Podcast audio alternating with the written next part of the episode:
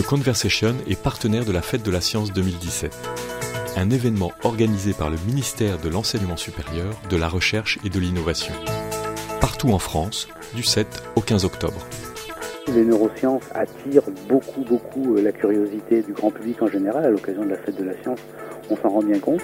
Olivier Richard est maître de conférence à l'Université d'Orléans. Il enseigne la physiologie animale et la neurophysiologie. Il est chercheur au laboratoire immunologie neurogénétique expérimentale et moléculaire au CNRS à Orléans. C'est vrai qu'il se véhicule beaucoup, beaucoup d'idées reçues de ce que nous on appelle parfois, et je reprends le terme de, de certains de mes collègues, des neuromythes ou du neuroblabla des choses qui sont dites et qui sont loin de la réalité. Donc on essaye de contrebalancer ces idées reçues en essayant d'apporter le peu qu'on connaît sur le cerveau actuellement, mais avec un petit peu plus de certitude. Dans le cadre de la fête de la science, il anime un atelier Jouer à débattre avec des lycéens sur le cerveau et l'attention. Il y a plein d'idées reçues peut-être sur ah oui, les élèves maintenant euh, sont moins attentifs qu'avant, euh, ils sont pas capables de rester concentrés pendant deux minutes, euh, cinq minutes, etc. Donc je vais essayer de leur montrer si oui ou non euh, ils ont euh, des difficultés d'attention et s'ils en ont, euh, comment éventuellement les améliorer? simplement déjà se sensibiliser au fait que, par exemple, il est difficile de faire trois choses en même temps à la fois, contrairement à ce qu'on peut imaginer.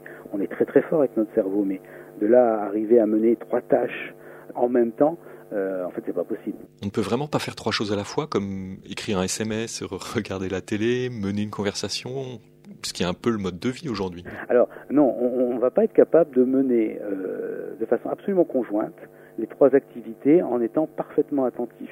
C'est-à-dire qu'on va passer de l'une à l'autre. Euh, on va décrocher par exemple de ce qu'on regarde à la télévision, on va décrocher de la conversation qu'on a pour euh, rédiger le SMS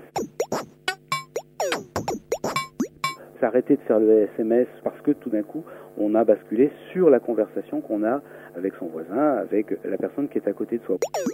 Concrètement, on ne fait qu'une vraie chose, avec une vraie attention. Ça, c'est absolument sûr. notre cerveau, c'est le même que euh. Hein. Notre cerveau n'a pas du tout évolué. On est des Homo sapiens. Et euh, le cerveau de nos très lointains ancêtres et, cousins euh, n'était pas programmé pour regarder la télévision, pour faire des SMS et discuter en même temps, voire euh, faire une quatrième ou une cinquième activité. Il faisait comme nous des tas de choses en passant de l'une à l'autre. Donc notre cerveau, non, non, il n'a pas évolué à ce niveau-là. Je ne suis pas sûr que même dans 10 ou 15 générations, il ait changé. je suis même convaincu. par contre, il s'adapte. Il a des grosses capacités d'adaptation que nous avons pu apprendre le langage, euh, l'écriture, euh, tout ça avec le même cerveau que euh, nos très lointains cousins chasseurs-cueilleurs, etc. Quelle autre idée reçue entendez-vous à propos de notre cerveau? Il y a plein de choses. Hein. le fait qu'on n'utilise que très très peu de, pourcentage de notre cerveau, on l'entend souvent et tout nous sert dans notre cerveau en, en permanence. énormément de zones sont activées, communiquent entre elles euh, ne serait-ce que pour lire un texte, que pour discuter avec euh, nos voisins, pour euh, analyser un bruit, une image. Et beaucoup de zones cérébrales sont activées, communiquent entre elles. Et, ça, ça ne représente pas nécessairement 10%, 15%, 20%, ça peut être bien plus. Et c'est en fait une dynamique. c'est souvent ça que le public a du mal à comprendre, c'est que le cerveau est en activité permanente, énormément de réseaux de neurones s'activent, ne serait-ce que pour notre discussion actuellement. D'où vient cette idée reçue qu'on n'utiliserait que 10 à 15 des capacités de, de notre cerveau? C'est vrai que quand on voit des images euh, issues de l'imagerie cérébrale et euh, qui sont figées, on voit des zones qui s'allument. Et donc on se dit, ah ben oui, oui, il y a 3-4 zones là qui sont bien éclairées, euh, donc on n'utilise que ça. donc peut-être que ça, c'est quelque chose qui renforce cette idée reçue. Peut-être aussi parce que la dimension même du cerveau avec ces milliards de neurones avec une quantité importante de neurones qui, vont disparaître au cours de notre vie, euh, a pu faire penser euh, à certains que bah, tout ne servait pas, qu'on en avait largement trop et que du coup 10% euh, suffirait. Comment se fait-il qu'on en connaisse si peu sur le cerveau? Les neurosciences, c'est une science qui date, je dirais, une trentaine, quarantaine d'années. ça a toujours excité la curiosité des gens. Hein, l'étude du cerveau, c'est quand on regarde même historiquement, on retrouve des traces dans l'Antiquité et avant l'Antiquité, dans la préhistoire, hein, on, a des certitudes sur le fait que euh, nos très très très lointains euh, euh, ancêtres s'étaient intéressés au, cerveau que ce soit pour éventuellement le siège de l'âme, quand on ne considérait pas que c'était le cœur, ou finalement on a assez vite compris qu'il pouvait avoir des intérêts dans nos capacités intellectuelles. Donc je pense que l'intérêt pour le cerveau, il est très très ancien.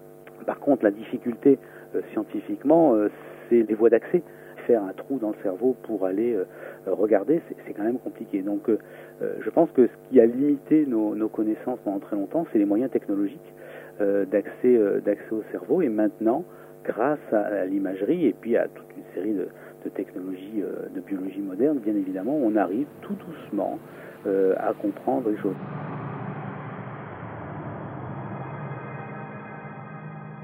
Alors, deuxième point qui est important, dans cette difficulté euh, de, compréhension du cerveau, c'est la dimension, c'est-à-dire la quantité impressionnante de cellules euh, qui vont être connectées euh, les unes avec les autres, formant des réseaux absolument complexes et, pour le moment difficilement reproductibles avec nos moyens technologiques actuels.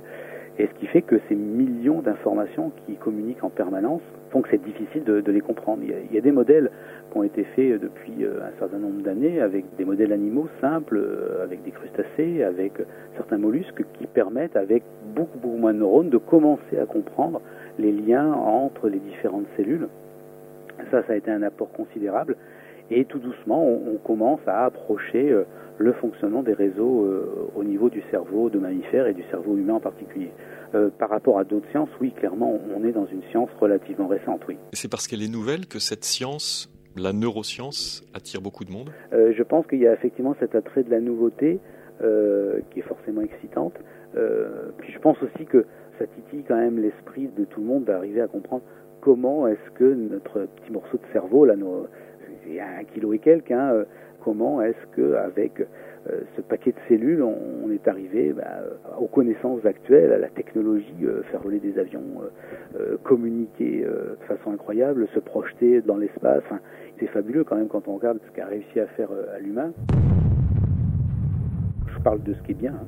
c'est quand même fabuleux. Et se dire que tout ça est sorti de ces réseaux de neurones, c'est quand même assez extraordinaire. Et je pense que c'est ce qui, ce qui excite tout le monde, bien sûr. L'atelier Jouer à débattre sur le cerveau et l'attention animé par Olivier Richard et organisé par l'association L'Arbre des connaissances a lieu le mardi 10 octobre au lycée Branly de Dreux. Retrouvez toutes les infos sur la fête de la science sur le site de The Conversation et sur le site de la fête de la science.